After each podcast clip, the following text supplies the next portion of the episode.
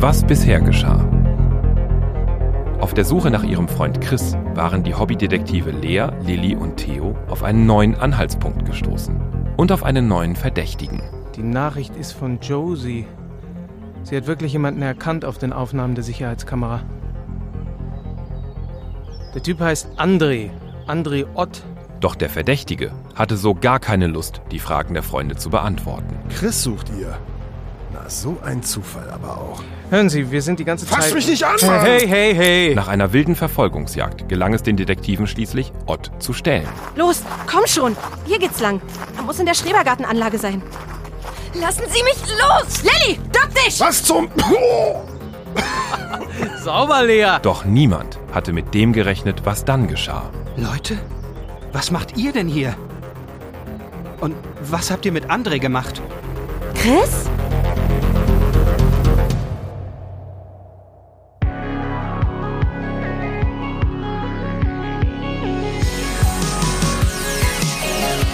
Wir waren Detektive. Ein Hörspiel-Podcast von Comdirect.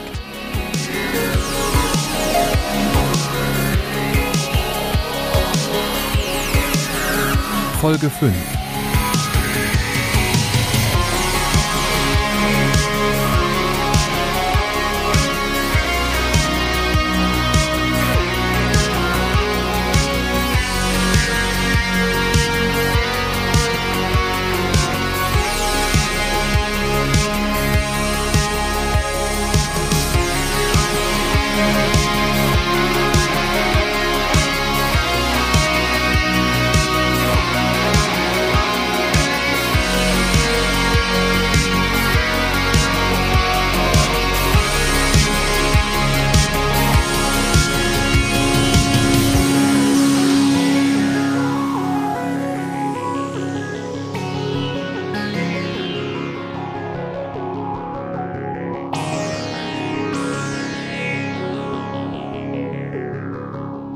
Chris war wieder da. Und dazu noch wohlauf. Darauf hatten Lea, Lilly und Theo schon fast gar nicht mehr zu hoffen gewagt. Und doch hielt ihre Freude sich in Grenzen. Sie hatten zwar Chris aufgespürt, den Fall aber noch längst nicht gelöst. In der kleinen Gartenlaube von André Ott saßen die vier Freunde nun um den wackeligen Esstisch herum und versuchten sich an Smalltalk, der diesem außergewöhnlichen Wiedersehen so gar nicht gerecht werden wollte. Selbst Ott hatte offenbar genug von der unangenehmen Situation. Okay, Chris. Ich mach dann mal wieder los. Äh, Du bist sicher, dass ich dich mit den dreien allein lassen kann? Klar, das sind meine Freunde, André. Ja, solche Freunde hat, der braucht keine Feinde. Die Kleine tritt zu wie ein Pferd. Wen nennen Sie hier Kleine? Ich pass auf, André. Alles gut.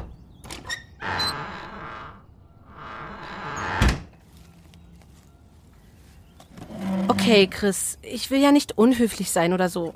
Es ist nämlich echt toll, dich wiederzusehen. Genau, aber ich finde trotzdem, du schuldest uns eine Erklärung. Warum sitzen wir hier in der Gartenlaube von einem Typen, der uns vor einer Stunde noch massakrieren wollte? Das ist nicht Andres Laube. Die gehört einem Bekannten. Von mir aus kann sie auch dem Kaiser von China gehören. Was hast du mit diesem Messerstecher zu tun, Chris? Er ist kein Messerstecher. André wollte euch wirklich nichts tun, Lea. Er hatte einfach Panik. Er dachte, ihr gehört zu den bösen Jungs. Zu welchen bösen Jungs denn? Mann, Chris, was für ein Film läuft hier? Ich verstehe, dass ihr einen Haufen Fragen habt, Leute. Ich weiß nur nicht, wo ich anfangen soll. Wie wär's mit dem Anfang? Klingt vernünftig. Wenn ich wüsste, wo das Ganze angefangen hat. Ich schätze, es war eigentlich gleich nach dem Abi. Was ist denn passiert nach dem Abi? Nichts. Nichts? Nothing. Nada. Den Abschluss hatte ich in der Tasche. Ihr wart weg. Das war's dann. Ich dachte nach der Schule, da fängt das Leben richtig an, wisst ihr? Ich dachte, die ganze Welt wartet nur auf mich, dass ich alles schaffen kann, was ich mir immer gewünscht habe. Und dann, so nach und nach, habe ich gemerkt, dass das einfach nicht stimmt. Bei der Polizei haben sie nicht auf mich gewartet. Und auch sonst nirgendwo. Niemand wartet auf mich. Am Ende habe ich mich dann bei der Burgerwache beworben. Die haben mich genommen. Also habe ich Burger gebraten und mich damit abgefunden. Jedenfalls habe ich es versucht. ging auch irgendwie alles. Vorerst, ja. Und dann kam die Nacht, als André die Burgerwache überfallen wollte. Was? Ja. Ich kannte André da schon, vom Sehen jedenfalls. Und dann, eines Nachts, stand er plötzlich vor mir, fuchtelte mit dem Messer rum und forderte die Tageseinnahmen. Vermutlich hätte ich Angst haben sollen. Ich hätte einfach die Kasse aufmachen und ihm das Geld geben sollen. Aber er wirkte so traurig, so verzweifelt, da hatte ich keine Angst. Ich hatte Mitleid mit ihm. Ich meine, wie durch musst du denn sein, um auf die Idee zu kommen, eine Burgerbude auszurauben? Mit so einer Frage hatte André wohl nicht gerechnet. Jedenfalls konnte ich ihm die Sache mit dem Überfall tatsächlich ausreden. Wir haben uns lange unterhalten. Darüber, wie er überhaupt auf diese Schnapsidee gekommen ist, wie er sein ganzes Erspartes in Dorns Online-Casinos verloren hat. Darüber, dass er jetzt Flaschen sammeln geht, um seine Rente aufzubessern. Zum Leben zu wenig, zum Sterben zu viel. So hat er es gesagt. Und dann hast du angefangen, Nachforschungen über Dorns anzustellen? Ganz genau. Ich war sicher, dass da irgendwas nicht mit rechten Dingen zugeht. Nur beweisen konnte ich das nicht.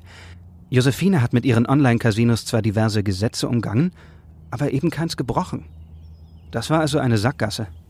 Und wer ist dann auf die Idee gekommen, bei Dorn einzubrechen? Davon wisst ihr? Dorn hat's uns erzählt. Dadurch sind wir doch überhaupt erst auf Ott gekommen. Er war der mit dem Messer, oder? Das war er. Das mit dem Einbruch war seine Idee, aber es ist nicht so, wie ihr denkt. André wollte mir nur helfen. Dir helfen, wobei denn Mann, Chris, jetzt lass dir doch nicht jedes Wort einzeln aus der Nase ziehen. Ich habe Schulden, Theo. Schulden bei Leuten, bei denen man lieber keine haben sollte. Und ich kann sie im Leben nicht zurückzahlen. Ich bin einfach ein Riesenidiot, schätze ich. Als Burgerbrater kannst du keine üppige Rente erwarten. Also habe ich irgendwann angefangen, mich für die Börse zu interessieren. Aktienhandel? Genau. Ich habe mir die heißesten neuen Aktien gesucht und dann so viel Geld da reingepumpt, wie ich mir leisten konnte. Naja, und manchmal auch mehr, als ich es mir leisten konnte. Und dann hast du aufs falsche Pferd gesetzt. Schön wär's. Wäre ich gleich auf die Schnauze gefallen, wäre mir einiges erspart geblieben. Nein. Es lief gut. Richtig gut. Ich hatte echt ein Händchen dafür, dachte ich.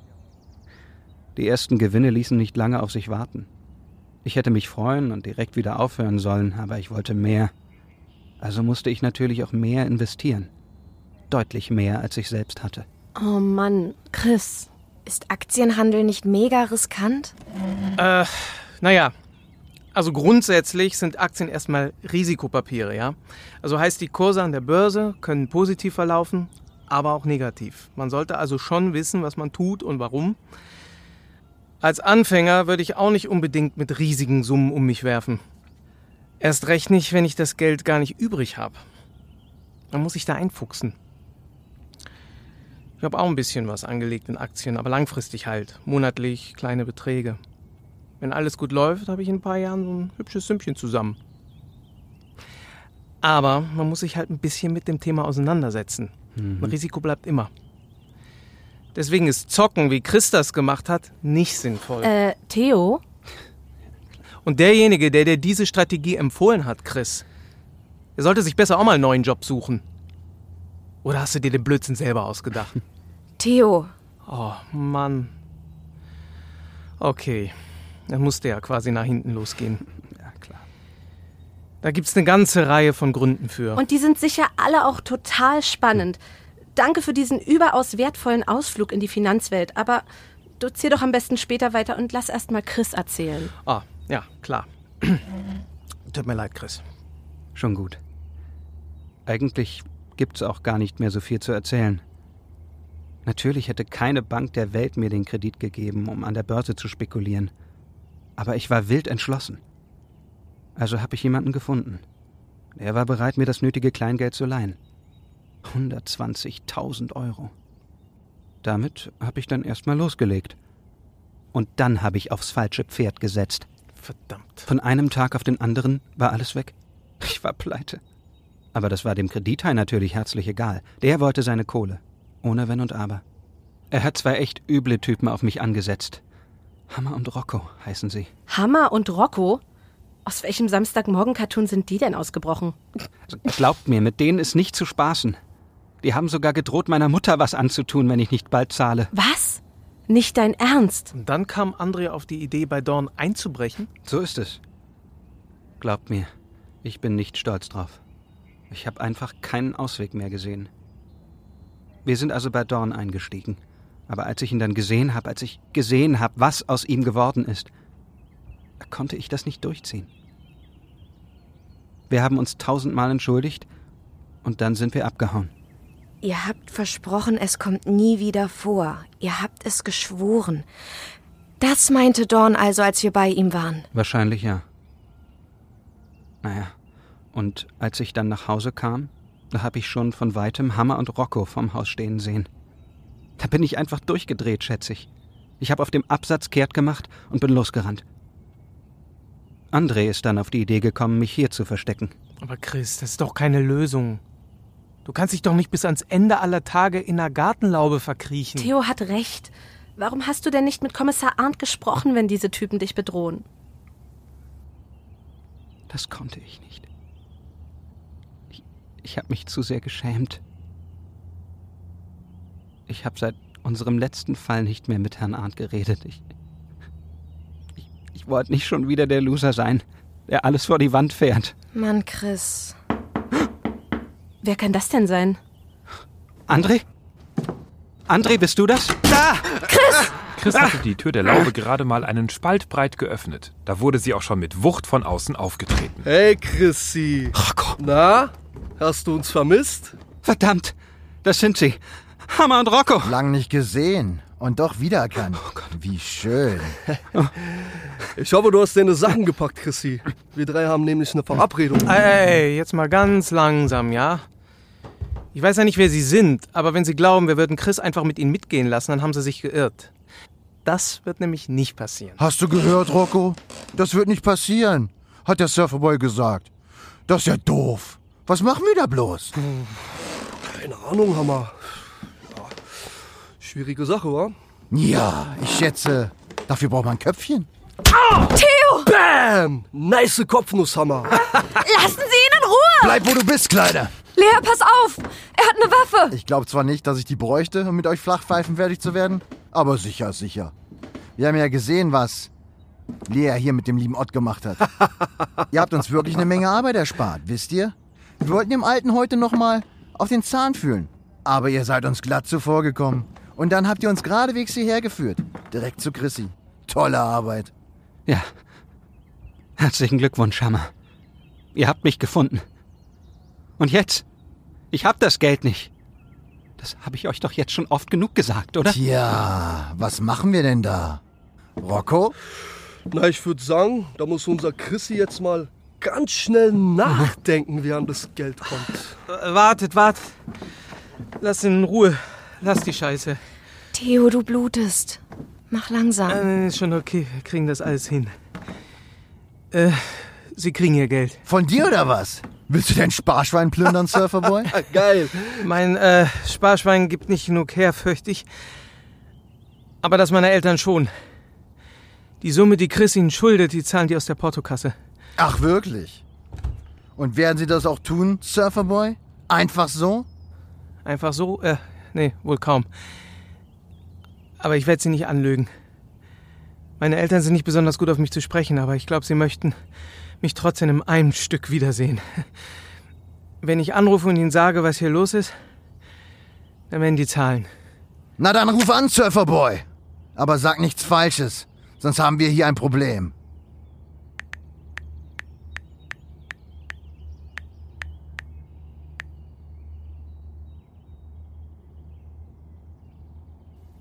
Äh, Papa, hier ist Theo. Sag jetzt nicht, hör einfach zu, Papa, ja? Ich habe ein Problem, Papa. Ich, ich habe ähm, Mist gebaut. Also eigentlich hat Chris Mist gebaut. Erinnerst dich, ja? Chris aus der Schule. Der hat jetzt Stress mit zwei echt üblen Typen. Und ich fürchte, ich... Ich habe jetzt auch Stress mit denen. Äh, ja, ja, ich weiß, ja. Ich, ich, ich schicke dir gleich einen Standort aufs Handy. Du musst bitte so schnell wie möglich herkommen mit dem Geld, ja? 120.000. Und keine Polizei oder so. Ja, ja, ich weiß. Alles klar. Äh, da- Danke, Papa. Bis gleich. Er kommt. Keine Sorge, mein Vater und ich sind nicht immer einer Meinung. Aber auf den Mann ist Verlass. Wunderbar. Dann spielen wir jetzt mal das Wartespielchen.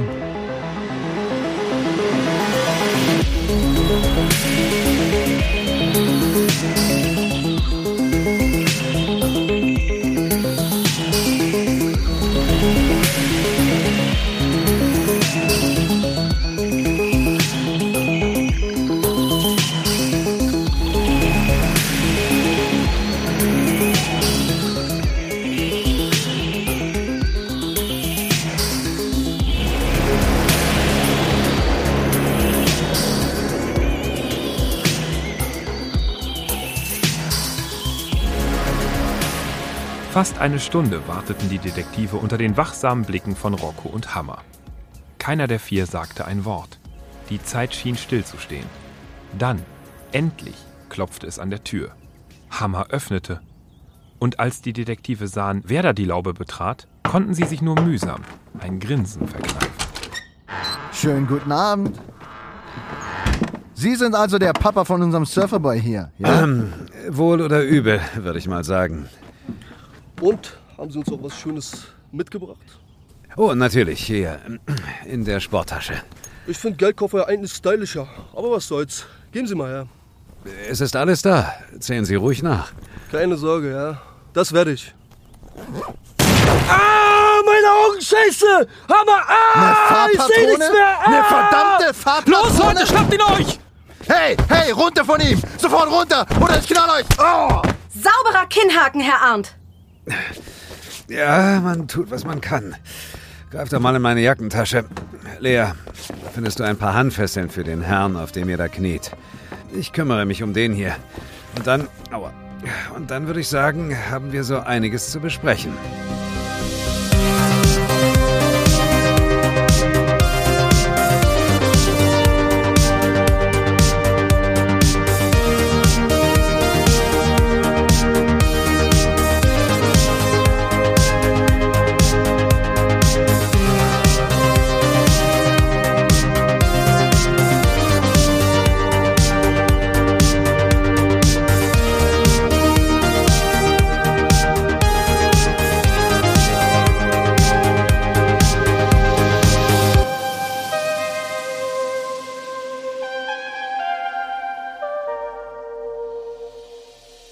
Ein paar Tage und viele Gespräche später kamen Kommissar Arndt und die Detektive wieder einmal auf Arndts Terrasse zusammen.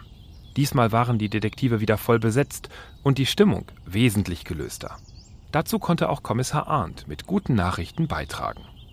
Haben Hammer und Rocco inzwischen eigentlich ausgepackt, Herr Arndt? Naja, die lassen sich noch bitten, aber ihren Auftraggeber haben wir inzwischen trotzdem ausfindig gemacht. Der behauptet natürlich, er hätte sie niemals angestiftet, Chris etwas anzutun. Aber das ist tatsächlich noch sein kleinstes Problem. Ach so? Allerdings. Wir haben nämlich festgestellt, dass der gute Mann in den letzten Jahren wesentlich höhere Einnahmen hatte, als er beim Finanzamt angegeben hat. Das interessiert die Kollegen von der Steuerfahndung natürlich brennend, wie ihr euch vorstellen könnt. Außerdem ist weiterhin unklar, woher der ganze Geldsegen eigentlich kommt. Sie vermuten Geldwäsche?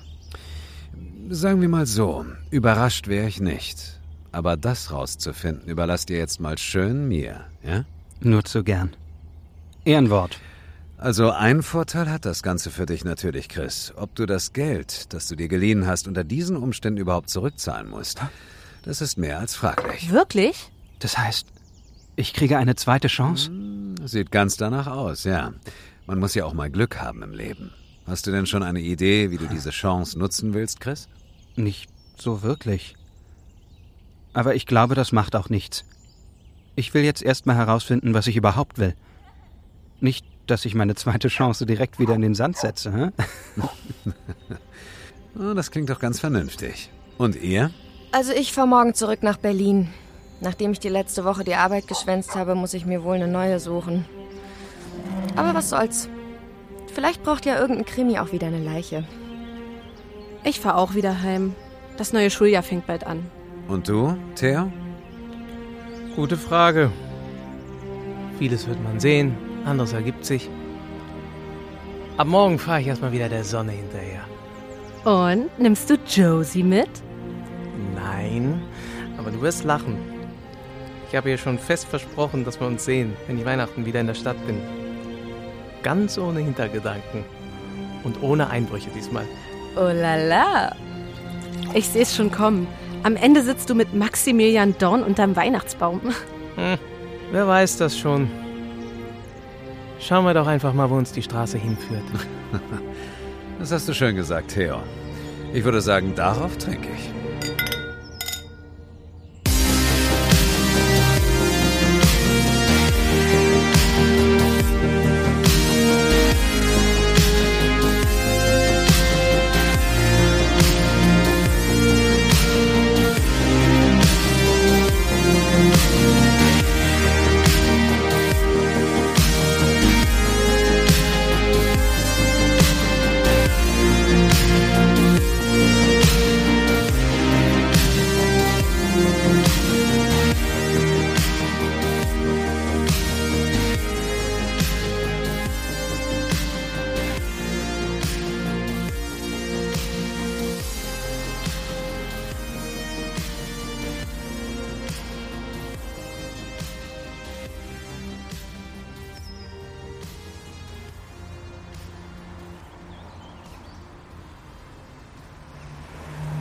Am nächsten Morgen stand Lea an der Bushaltestelle und wartete auf den Bus, der sie in den Alltag zurückbringen sollte.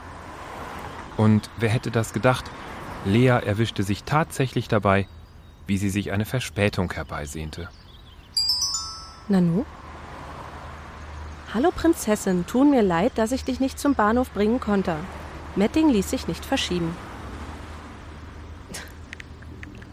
Alles gut, Papa. Bin ja schon groß. Affen-Emoji. Hey, Lea! Theo, ich dachte, du wärst schon längst unterwegs Richtung Süden. So lautet der Plan, ja. Lilly, was machst du denn hier? Ach, weißt du, mein Job in Berlin ist jetzt eh futsch. Und da dachte ich, ein paar Sonnenstrahlen tun mir sicher ganz gut. Und mir erst. Chris! Ja, ich muss sagen, jetzt wird's doch schon ganz schön eng im Van. Aber Platz für eine hätten wir noch.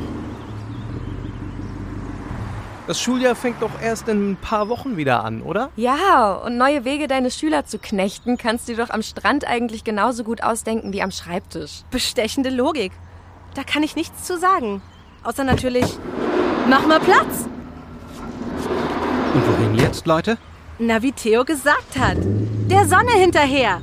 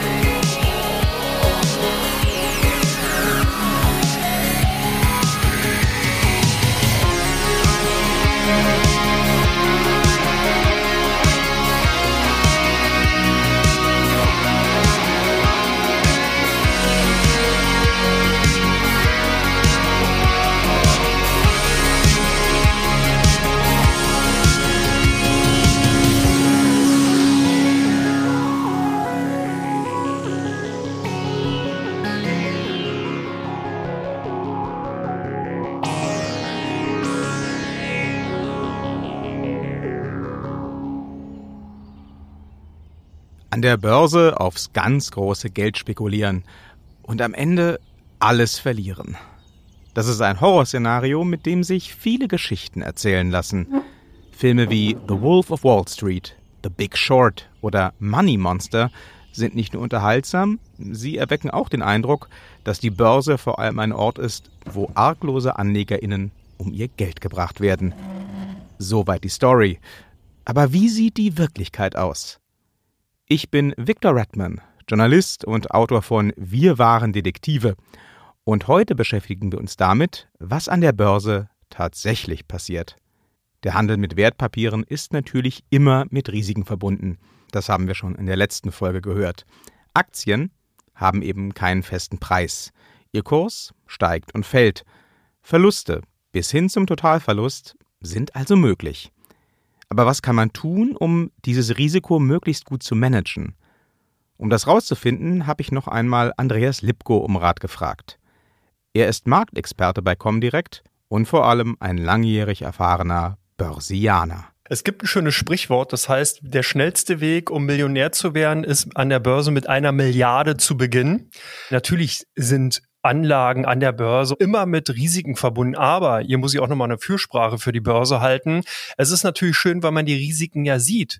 Im normalen Alltagsleben gibt es ganz, ganz viele Risiken, die sieht man nicht, erst wenn es wirklich zu spät ist. Und dann geht es teilweise wirklich um Leib und Leben. An der Börse ist halt so, da sieht man schon vorher die Warnzeichen und kann eigentlich auch dementsprechend agieren. Man muss sich mit dem Thema auseinandersetzen, man muss sich auch ein bisschen mit der Psychologie auseinandersetzen und man muss auch seine Emotionen so ein bisschen in Zaum halten. Das Bild, das das Hollywood-Filme gern von der Börse vermitteln, ist Andreas allerdings nicht ganz fremd.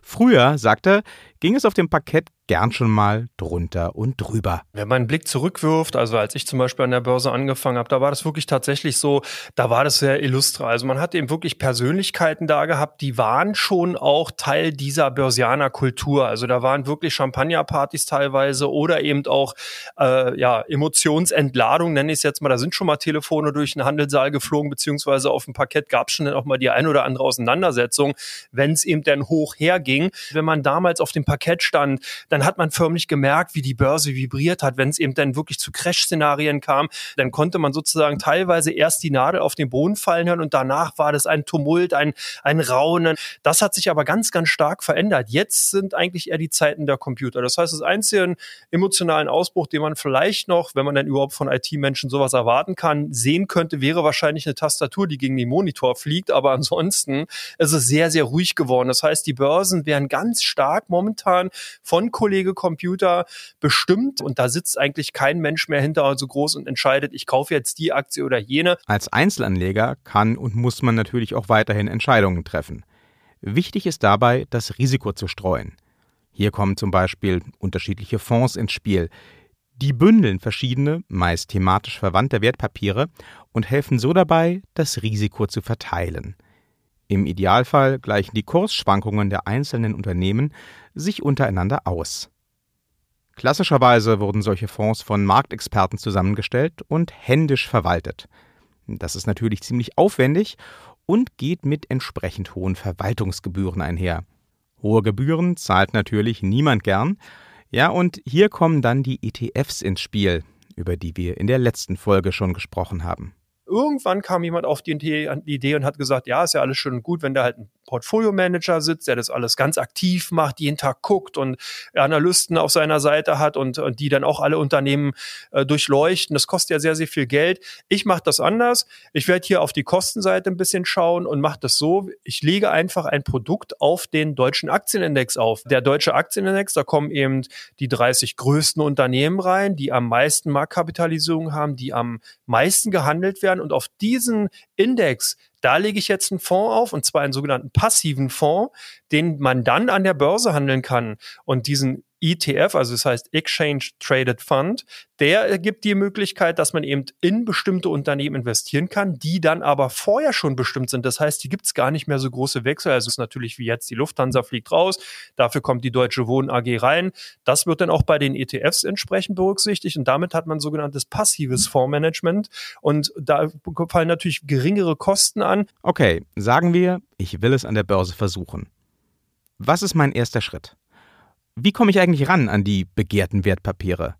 Am Bankschalter kann man mir da heute nur noch begrenzt weiterhelfen. Also der erste Weg ist natürlich, dass man sich ein Depot eröffnen muss. Wenn man eine Aktie kauft oder wenn man sich ein Anlageprodukt kauft, dann muss das ja irgendwo hin verbucht werden. Man kann ja nicht zur Bank hingehen. Das gab es übrigens früher doch, Tafelgeschäfte. Da ist man wirklich zum Bankschalter gegangen, hat gesagt, ich möchte eine Daimler-Aktie kaufen. Da hat man das Geld auf den Tisch gelegt, hat dafür die Daimler-Aktien plus Mantel und Bogen, also Coupon bekommen und konnte die mit nach Hause nehmen. Diese Geschäfte gibt's aber in dieser Form so nicht mehr. Das heißt, man geht zu einem Kreditinstitut, zu einer Bank, die eben auch Wertpapierdepots anbietet und eröffnet dort ein Depot. Das ist wie so, sozusagen wie das Portemonnaie, wo man eben sonst sein Geld reintut, kann man da eben seine Aktien oder eben seine Effekten, seine Aktienanteile, Fondsanteile und so weiter verbuchen lassen. Wenn man das dann gemacht hat, ist eigentlich der erste Schritt, dass man sich mit dem Thema äh, auseinandersetzt, dass man eben sagt, ja, ich habe einen guten Bezug zum Beispiel zu einer Handvoll von fünf Unternehmen, da, die kenne ich ganz gut, die benutze ich vielleicht sogar im täglichen Leben, dann schaue ich mir generell mal an, wie, wie groß ist denn so ein Unternehmen, wie viele Leute beschäftigen sich und da merkt man schon, man muss einfach erst mal anfangen und kommt dann langsam rein und dann hat man eben ja auch zum Glück heutzutage die Möglichkeit über Google einfach auch mal Meinungen einzuholen. Da kann man eben bei Analysten mal vorbeischauen, bei Banken, die dann oftmals so eine Unternehmen auch covern, das heißt, die analysieren dann eben Unternehmen oder man guckt auch in Blogs oder in Podcasts hört man eben rein. Wichtig ist aber, und das wirklich ist auch wieder das A und O, man muss vorher eine eigene Meinung haben. Wenn man die nämlich nicht hat, dann wird man zu stark von anderen gelenkt. Wichtig ist es also, sich Wissen anzueignen und Informationen zu beschaffen, bevor man investiert. Dazu gibt es, wie Andreas sagt, zahlreiche Möglichkeiten. Einfach wahllos aufs erstbeste Pferd zu setzen, ist sicherlich keine gute Strategie. Und auch Tipps aus Blogs, Foren und sonstigen Quellen sind natürlich immer mit Vorsicht zu genießen. Wie lange es Sinn macht, ein gekauftes Wertpapier dann tatsächlich zu behalten, hängt vom Einzelfall ab. Wenn man jetzt zum Beispiel auf Dividenden aus ist, also wirklich auf, auf die Zahlung eines Unternehmens an die Aktionäre, dann ist ja immer die Jahresfrist bei deutschen Unternehmen zu sehen. Wenn ich jetzt sage, ich möchte halt wirklich von diesem zusätzlichen Geldfluss, von dem sogenannten Cashflow leben, den das Unternehmen mir dann in Form von Dividenden zahlt, dann ergibt sich schon mindestens ein Anlagezeitraum von ein Jahr und natürlich fortfolgend mehreren Jahren. Wenn ich jetzt aber zum Beispiel gar nicht so sehr auf Dividendenzahlung aus bin, sondern zum Beispiel eher auf Wachstumsunternehmen äh, setze, also Unternehmen, die zugunsten des Wachstums der Expansion nichts oder äh, sehr, sehr wenig nur an die Aktionäre auszahle, dann will ich ja eigentlich von diesem Trend, der sich dann bildet, auch wirklich profitieren. Dann ergibt sich daraus natürlich auch, dass man eher einen langfristigen Zeitraum haben sollte, weil Trends an den Börsen oftmals ganz langfristig sich erst ausbilden und auch sehr stabil verlaufen. Eine Apple war zum Beispiel immer zu teuer. Jeder, den man in den letzten Jahren gefragt hat, hat immer gesagt, ah nee, eine Apple, die ist schon so gut gelaufen, die kaufe ich nicht mehr. Die sind jetzt momentan wieder auf äh, Allzeithoch. Das heißt also, wenn man sich den Aktienchart, also den Kursverlauf dieser Aktie in den letzten Jahren ansieht, dann war es eigentlich nie zu teuer, diese Aktie zu kaufen, weil das Produkt gut ist, weil das Produkt angenommen wird und weil das Unternehmen damit wirklich enormes Geld verdient. Und es gibt halt Aktien, die kauft man und packt die weg. Das, ne, das sind so eine klassischen Basisinvestments. Und es gibt eben auch Aktien, da kann man vielleicht so ein bisschen auch so seiner, ich nenne es jetzt mal falsch, Spielfreudigkeit nachgehen und sagen, hey, ich zock da mal, ich guck mal, ob ich da vielleicht ein bisschen was machen kann, weil die eben sehr stark schwanken, die steigen und fallen sehr, sehr stark. Und da kann man sein Glück versuchen. Aber das ist dann eben auch wirklich Glücksspiel. Das ist Spekulation Spekulation, wie das Wort schon sagt. Da muss man eben auch damit rechnen, dass man natürlich demzufolge auch größere Verluste schneller einfährt und dann eben auch in Probleme reinkommt, die man vielleicht vorher gar nicht haben wollte. Hey Chrissy, na? Hast du uns vermisst? Drei bis fünf Jahre ist eigentlich schon eine Sichtweise. Wenn man an den Börsen ein Investment tätigt, dann sollte man diese Zeit schon ungefähr mitbringen. Auch beim Anlagezeitraum gilt also, er ist vor allem abhängig von dir und deinen persönlichen Anlagezielen. Schon in der letzten Folge haben wir darüber gesprochen, dass du bereits mit kleinen Sparraten Geldanlagen starten kannst. Und für alle, die jetzt neugierig geworden sind, hat Börsenexperte Andreas Lipko noch einen letzten Tipp parat. Man muss halt verstehen, was man tut. Man muss verstehen, in was man investiert. Das heißt, wenn ich jetzt zum Beispiel mich mit Gaming auseinandersetze oder eben auch zum Beispiel Renewable, also erneuerbare Energien, dann sollte ich ja einen Beweggrund haben, warum ich das mache. Man sollte nicht unbedingt auf die Performance ähm, erstrangig zielen, sondern verstehen, was dahinter steckt. Es gab auch viele Beispiele, zum, äh, da sind eben ETFs aufgelegt worden oder Unternehmen an die Börse gekommen. Da haben die Anleger gar nicht verstanden, was dieses Unternehmen eigentlich macht. Dann lief es eine Zeit lang gut, dann ist irgendwann das Geschäftsmodell Geschäftsmodell funktionierte nicht mehr und dann mussten die Anleger äh, herbe Verluste einstecken. Und das ist eben die, die Kardinalregel oder die, die grundlegende Regel überhaupt, dass man eben wirklich versteht, was steckt dahinter. Und dann hat man eben wirklich auch die Möglichkeit, in diesem breiten und fast unendlichen Universum an Anlagemöglichkeiten die richtige für sich zu finden. Und man muss sich wirklich gut fühlen bei dem, was man macht, weil ansonsten macht das keinen Sinn. Es bringt ja nichts, wenn man Geld verdient, aber ständig ein schlechtes Gewissen hat, weil damit sinkt einfach die Lebensqualität und das kann auch nicht im Fokus von Börsenteilnehmern, von Handelsteilnehmern stehen. Wir waren Detektive ist ein Hörspiel-Podcast von Comdirect. Idee und Buch Victor Redman. Regie und Sounddesign Björn Krass. Mit den Stimmen von Björn Krass, Sven Oswald, Roman Rehor, Ulrike Weidenmüller, Mira Göres, Alexander Götz, Erkan Sulzani, John Klinger und Dietmar Wunder. Unser Experte im redaktionellen Teil war diesmal Andreas Lipko. Den Soundtrack zu Wir waren Detektive findet ihr auf dem Album Endless von Magic Thorpe. Wir waren Detektive ist eine Produktion von Folivox. Follow the Faultier.